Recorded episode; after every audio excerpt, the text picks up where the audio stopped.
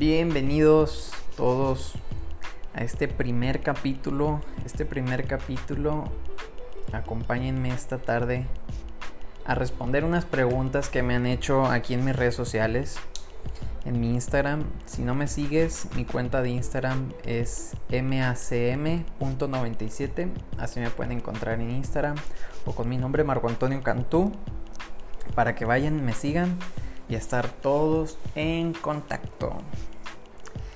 Pues primero que nada quiero hablar un poquito de mí, este, quién soy, de dónde vengo, para que todos, todos, todos aquellos que, que me siguen o las personas que no me siguen me conozcan un poco, eh, ya que este es el primer capítulo, pues quiero darme a conocer. Ok, pues bueno, mi nombre es Marco Antonio Cantú, tengo 22 años, soy de Monterrey, Nuevo León, México. Eh, y pues bueno, mi infancia fue un poco eh, complicada. Sí, voy a ser honesto, fue un poco complicada. Puesto que desde chiquito mis padres tuvieron problemas y cosas así. Mi padre es médico y mi mamá es estilista. Y pues bueno, tuve varios cambios en las escuelas y cosas así. Y pues bueno, eso forjó un poco mi carácter, porque de no ser por eso, no sé cuál sería o cómo sería mi carácter. estudié la primaria en la colonia Primavera. Todos, todos mis amigos que, que, estuvieron conmigo en la primaria, profesor Alberto Jauregui López, un saludo. Después me pasé a la secundaria, la secundaria número 50, a la a Jaime, no, ¿cómo se llamaba? José Vasconcelos, la número 50. Un saludo para todos. Después pasé a la preparatoria, la preparatoria número 15, la Florida. Muy buenos tiempos, la verdad. Eh, extraño eso. Yo, yo me salí, me salí de la prepa, me acuerdo un día que, le, que estábamos como en una clase de matemáticas eh, y, de repente pues me habla mi mamá y me dice que ya, que ya estaba fuera por mí y que ya, ya estaba dado de baja de, de la unidad. Así que agarré mis cosas, le dije a la maestra, maestra, permiso, ya me voy y me fui. Y, y pues decidí salirme de la preparatoria porque empecé una carrera pues más de lleno una carrera en el ballet. Eh, un poquito más de tiempo completo, más entrenamiento y, pues nada. Eh, eso me llevó a que en, un futuro pues yo fuera a estudiar a Cuba. A Cuba, a la Escuela Nacional de Ballet de Cuba en La Habana, en la cual tuve muy, muy, muy bonitas experiencias, también malas, pues como todo, ¿no? Eh, tuve mi primera novia, y, pues bueno, fueron experiencias muy bonitas, muy bonito que es Cuba. Me regreso, termino de estudiar y, pues entro al Ballet de Monterrey. Entro al Ballet de Monterrey, del cual eh, soy parte actualmente desde el 2017, 18 por ahí. Y, y pues nada, actualmente estamos en receso por esta onda del coronavirus. Pero pues nada, eso... Esa es mi vida, más o menos, actualmente, hasta, hasta el día de hoy. ¿Qué más? Por ejemplo, pues me gustaría, me gustaría contarles un poquito aquí de las preguntas que me hicieron. Que cómo era mi vida o cómo, cómo fue para mí ser bailarín en la secundaria y en la preparatoria pues para mí eh, fue muy normal, la verdad. Para mí fue muy normal. La verdad que todos mis amigos fueron muy comprensivos. Eh, si acaso yo jamás me enteré de alguien que hablara mal de mí. Bueno, o sea, si hablaran mal de mí, será a mis espaldas, porque yo jamás me enteré. Eh, o no me quise enterar realmente, porque pues, ¿para qué? Pero sí, todos mis amigos en la en la preparatoria y en la secundaria fueron muy, muy, muy chidos conmigo, la verdad.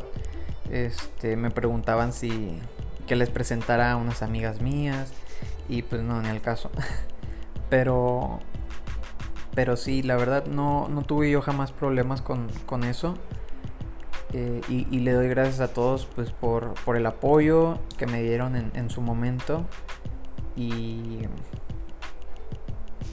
Y pues bueno, o sea, sí.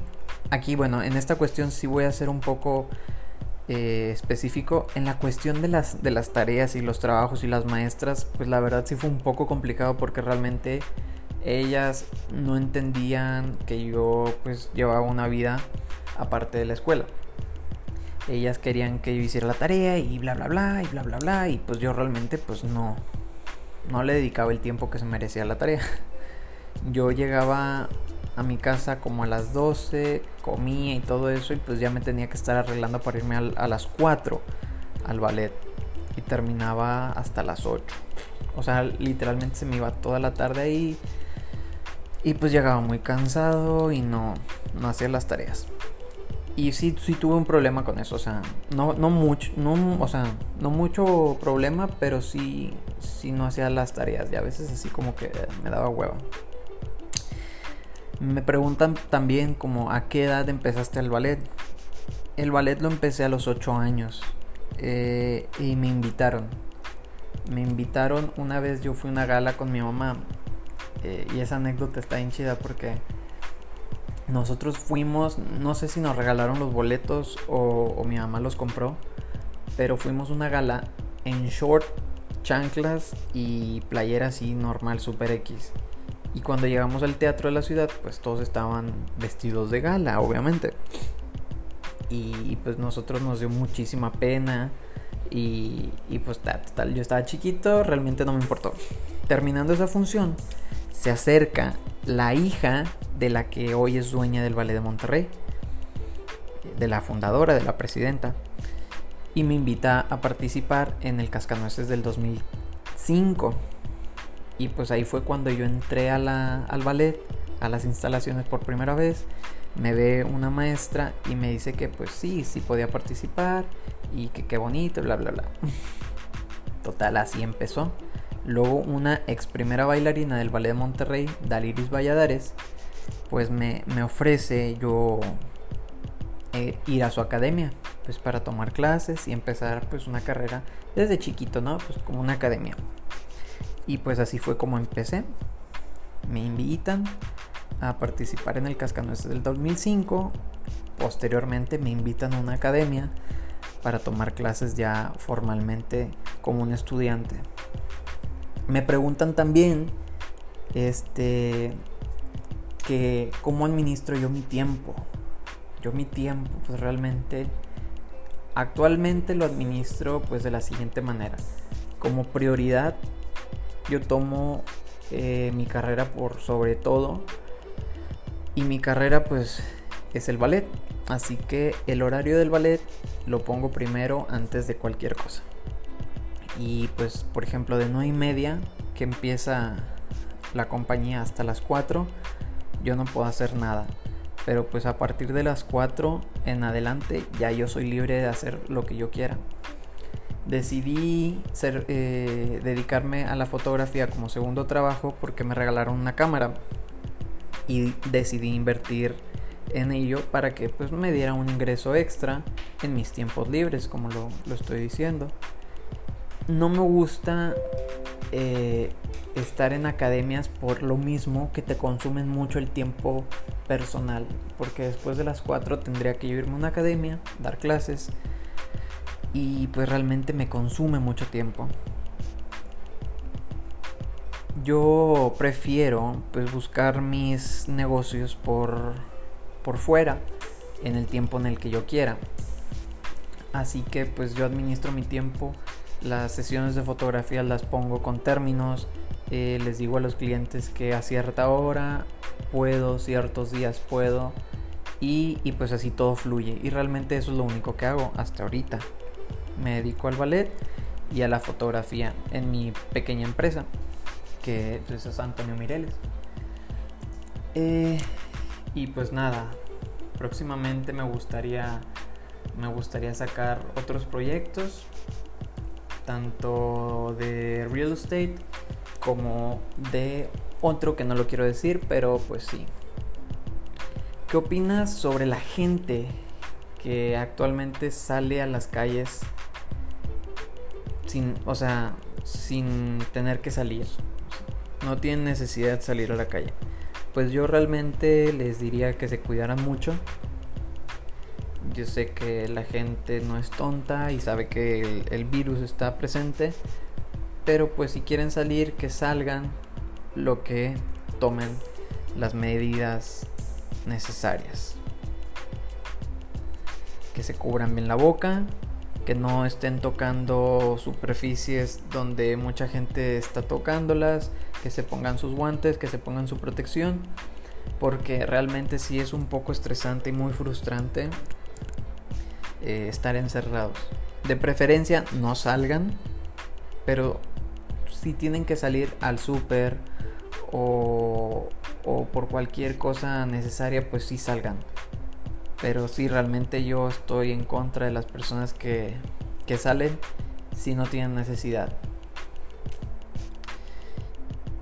Pero, pues bueno, esa es, es, otra de las preguntas que me, que me han hecho hoy en este primer podcast. ¿Qué más? ¿Qué más? ¿Qué más me dicen aquí? ¿Qué se siente cuando bailas? Pues yo realmente me siento muy nervioso. Sí me siento muy nervioso. Es, es un sentimiento que pues obviamente todos los bailarines tienen. Que jamás, jamás, jamás, jamás de los jamás se les va a quitar. Por más profesional y concentrado que estés, siempre, siempre va a haber ahí como un nervio que te, que te dé, que te entre, ¿no? Yo cuando, cuando nos presentamos en Bellas Artes el año pasado, pues sí, o sea, ese día mi, mi mamá y mi tía me invitaron a comer ahí en México. Salí con ellas y pues yo estaba así súper extraño. Realmente sí estaba como muy sacado de onda porque estaba muy nervioso. Porque me iba a presentar en Bellas Artes con un público muy grande en un festival muy importante de una bailarina muy importante y con bailarines muy importantes. Así que pues toda esa, toda esa presión sí la sentía. Y, y ya pues cuando sales a bailar pues se te olvida, disfrutas y, y yo creo que también una de las cosas más bonitas es que cuando bailas con tus compañeros que ves todos los días, pues se apoyan entre unos, o sea, entre sí nos apoyamos, nos vemos a los ojos y ya cuando nos vemos a los ojos sabemos lo que nos queremos decir, eh, sentimos el apoyo y, eso nos da para adelante para seguir eh, durante pues nuestra presentación, ¿no? Si estamos cansados y volteamos y alguien nos ve con ojos y nos llena de energía. Yo siento que, que, los compañeros son muy importantes a la hora de estar bailando porque realmente sin ellos sí se sentiría un poco, un poco solito el escenario y, sin tanta vida como, como lo es un cuerpo de baile. Y pues sí siento, si te despejas un rato, si te despejas un rato cuando estás bailando. Y es muy bonito cuando, cuando te ponen a hacer cosas contemporáneas, el hecho del que tú puedas meterle un poquito más de tu, de tu feeling, de tus sentimientos a la coreo, porque una coreografía clásica pues es muy clásica, ¿no? Muy cuadrada. Pero una coreografía contemporánea sí te da más para, para poner tu granito de arena y aportarle más a la coreografía. Sinceramente cuando yo bailo algo más contemporáneo es cuando mejor me siento al bailar y, y claro, si, si la coreografía me gusta, pues no manches, si le meto todo el feeling del mundo. Me preguntan también con respecto a lo del ballet, que cuáles son para mí las dificultades más cañonas, o sea, lo más difícil para mí en el ballet. Esta respuesta pues es muy, muy personal de cada bailarín. Pero por ejemplo, para mí lo más difícil eh, que he llegado a, a, tener en esta carrera, pues más que nada son las condiciones físicas que, que me tocaron, ¿no? porque hay muchos bailarines con unas condiciones físicas muy padres, muy elásticos, con muy bonitas piernas, pero pues a mí me tocó unas condiciones físicas un poco más limitadas, del cual pues yo he tenido que trabajar con ellas. eh, pues, ¿qué más? O sea, por ejemplo, las condiciones físicas para mí realmente son la, como lo más difícil, eh, como la dificultad más difícil que he tenido que, que superar. Sí me cuesta mucho trabajar, este sabiendo que hay otras personas súper elásticas, cosas así, pero bueno, hay un dicho que dice más o menos como Dios le da barbilla a quien no le da barba, algo así. No me lo sé muy bien, pero quiere decir que, por ejemplo, si no te dio ciertas condiciones, pero sí te dio un, tamaño, si te dio un 80 de, estatura, a lo mejor te dio una habilidad muy padre a la hora de parnear. Eh, todos esos son ejemplos míos. Pero, pues nada. Y también otro dicho que me gusta mucho de Carlos Muñoz dice, tienes que compensar, o sea, algo dice como, este, si no tienes talento, compénsalo con más trabajo. Así que pues bueno, nosotros tratamos, yo trato de trabajar el doble para compensar la falta de, de, de condiciones físicas y, y pues bueno, salir adelante, luchar, luchar, luchar, luchar todos los días por, por, por tener las oportunidades que, nos dan para bailar y pues salir adelante, ¿no? Buscar, buscar un puesto cada día mayor en, en, la compañía, tanto cuerpo de baile, luego como corifeo, luego como solista, luego como demisolista, bla bla bla bla bla hasta llegar a primer bailarín que pues es, lo más bonito porque pues, es el que más baila todos los roles principales. Y, y, pues bueno son los que los que más pagan claro. Pero pero bueno más que nada eso. Esas eh, son las cosas que, que me han preguntado. Pero pues yo quiero hablarles de lo que yo ahora estoy haciendo todos los días que es para mí muy difícil pues hacer una clase de ballet aquí en la casa con condiciones muy muy muy muy muy pobres con el piso duro eh, sin espacio por una computadora pues realmente sí es muy difícil y muy estresante para, para mí porque yo no suelo estar encerrado todo el tiempo. A mí me gusta pues estar en la calle yo soy mucho de andar en, el bus.